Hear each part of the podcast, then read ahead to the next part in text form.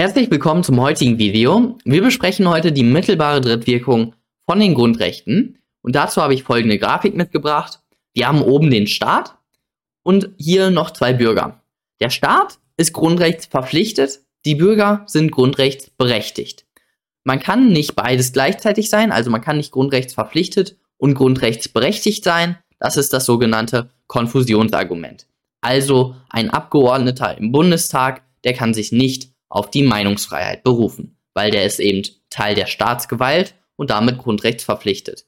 Damit scheidet eben die Grundrechtsberechtigung aus und er kann sich nicht auf Artikel 5 berufen. Zwischen dem Staat und den Bürgern, da gelten die Grundrechte unmittelbar. Also sie sind unmittelbar geltendes Recht.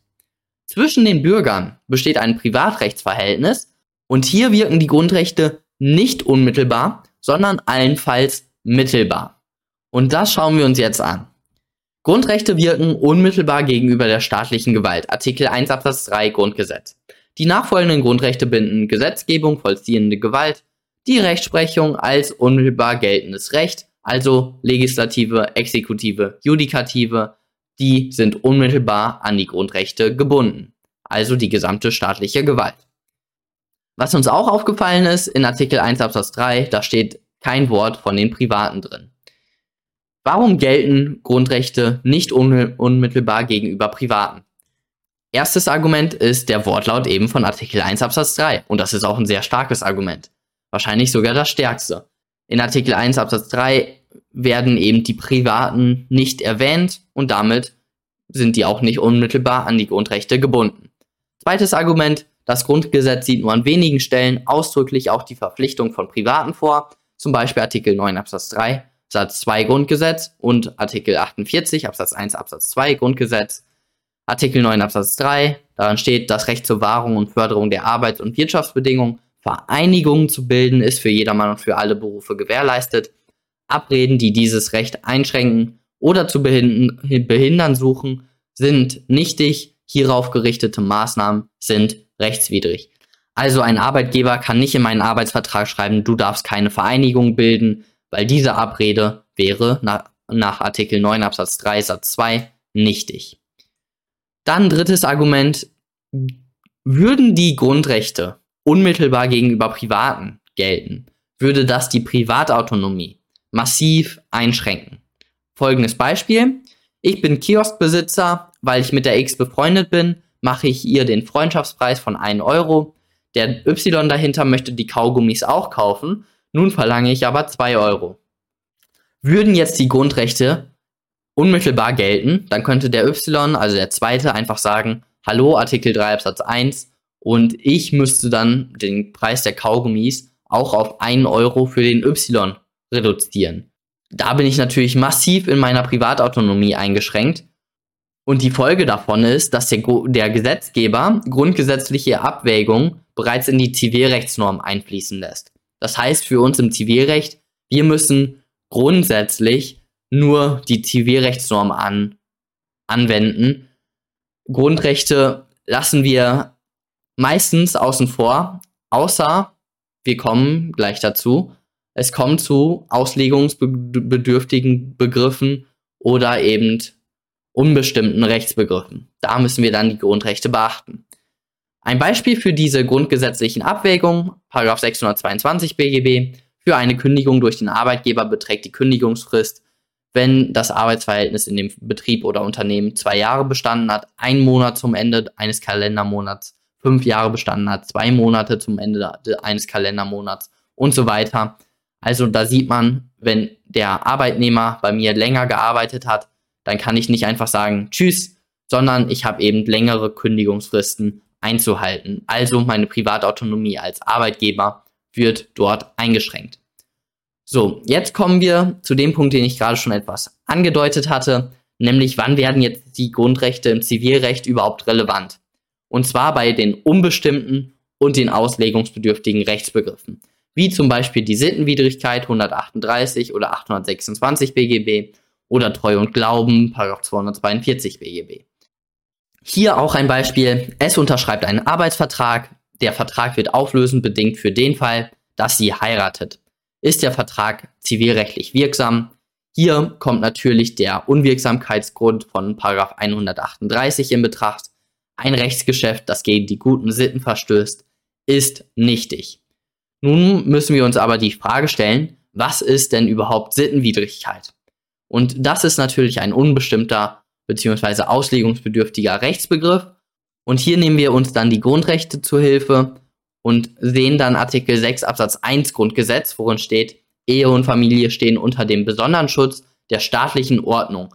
Also, also der Gesetzgeber sieht eben die Ehe und Familie als ganz hohen Stellenwert. Und hier wird das natürlich beschränkt. Nämlich, wenn die S heiratet, dann verliert sie ihren Arbeitsvertrag.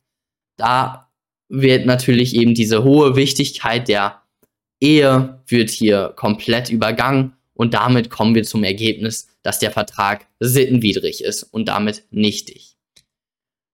Ein Formulierungsbeispiel, wie wir die mittelbare Drittwirkung in die Klausur einbauen. Die Grundrechte wirken nur gegenüber der staatlichen Gewalt unmittelbar, nicht aber gegenüber Privaten. Vergleiche Artikel 1 Absatz 3 Grundgesetz. Nichtsdestotrotz bilden die Grundrechte eine objektive Wertordnung, deren Ausstrahlwirkung auch in das Zivilrecht reicht. Insbesondere Generalklauseln und unbestimmte Rechtsbegriffe sind unter Berücksichtigung dieser Ausstrahlwirkung auszulegen. Wichtig sind hier diese Begriffe objektive Werteordnung und die Ausstrahlwirkung. Das sind solche Begriffe, die das Bundesverfassungsgericht ähm, verwendet hat. Und damit zeigt ihr dann eben dem Korrektor auch, dass ihr diese Begriffe beherrscht und wisst, was die bedeuten. Und ein Korrektor, der fliegt natürlich meistens nur so über die Klausur. Der hat nicht Zeit, jedes Wort genauestens zu analysieren. Und dann sieht er eben die objektive Werteordnung und die Ausstrahlwirkung und macht einen Haken dran. Dann freut er sich. Und das gibt natürlich auch schöne Punkte. Okay, wo sprechen wir diese mittelbare Drittwirkung an? In der Beschwerdebefugnis oder in der Begründetheit bei den Schrankenschranken? Bei der Beschwerdebefugnis, man muss natürlich beschwerdebefugt sein, Paragraph 90 Absatz 1 Bundesverfassungsgerichtsgesetz.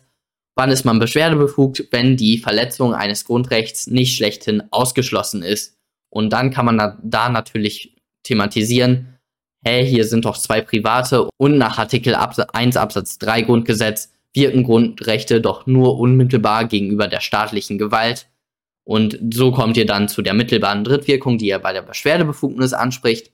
Es kann natürlich aber auch sein, dass ihr keine Zulässigkeitsprüfung habt und nur die Begründetheit prüft. Dann würdet ihr das bei den Schrankenschranken erwähnen.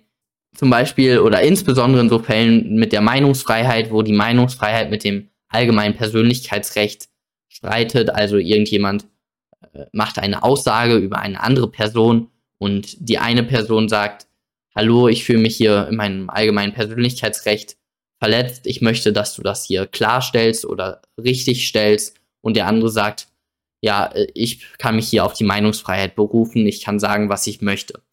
Dann würde man eben diese äh, Paragraphen 823, 1004 prüfen, BGB, und die 800, der 823 und 1004 BGB, das sind verfassungsgemäße Paragraphen, die sind so alt, die sind so häufig verwendet worden, die sind verfassungsgemäß, da muss man auch in der Klausur gar nicht mehr so viel drauf eingehen. Aber man muss natürlich den Einzelfall dann genauestens beleuchten und halt analysieren. Ein Beispiel wäre dann hier 808, 823, 1004 BGB sind verfassungsgemäß. Sie müssen aber auch im Einzelfall verfassungsgemäß angewandt worden sein. Und dann kommen wir zu den Schrankenschranken. Wir nennen den Prüfmaßstab des Bundesverfassungsgerichts, dass das keine Superrevisionsinstanz ist und nur die äh, Verletzung spezifischen Verfassungsrechts eben geprüft wird und so weiter. Dann kommen wir zu dem Punkt B, mittelbare Drittwirkung der Grundrechte und sagen, hier stehen sich zwei Private gegenüber und ein Beispielformulierung ist eben, problematisch erscheint es, dass es sich hier um eine zivilgerichtliche Entscheidung handelt. Nach Artikel 1 Absatz 3 binden die Grundrechte nämlich nur die staatliche Gewalt und dann sagt ihr eben, auch das mit der Ausstrahlungswirkung und der objektiven Werteordnung. Perfekt, das war es auch schon von dem heutigen Video. Kommentare könnt ihr wieder unten da lassen. Und wir sehen uns beim nächsten Mal.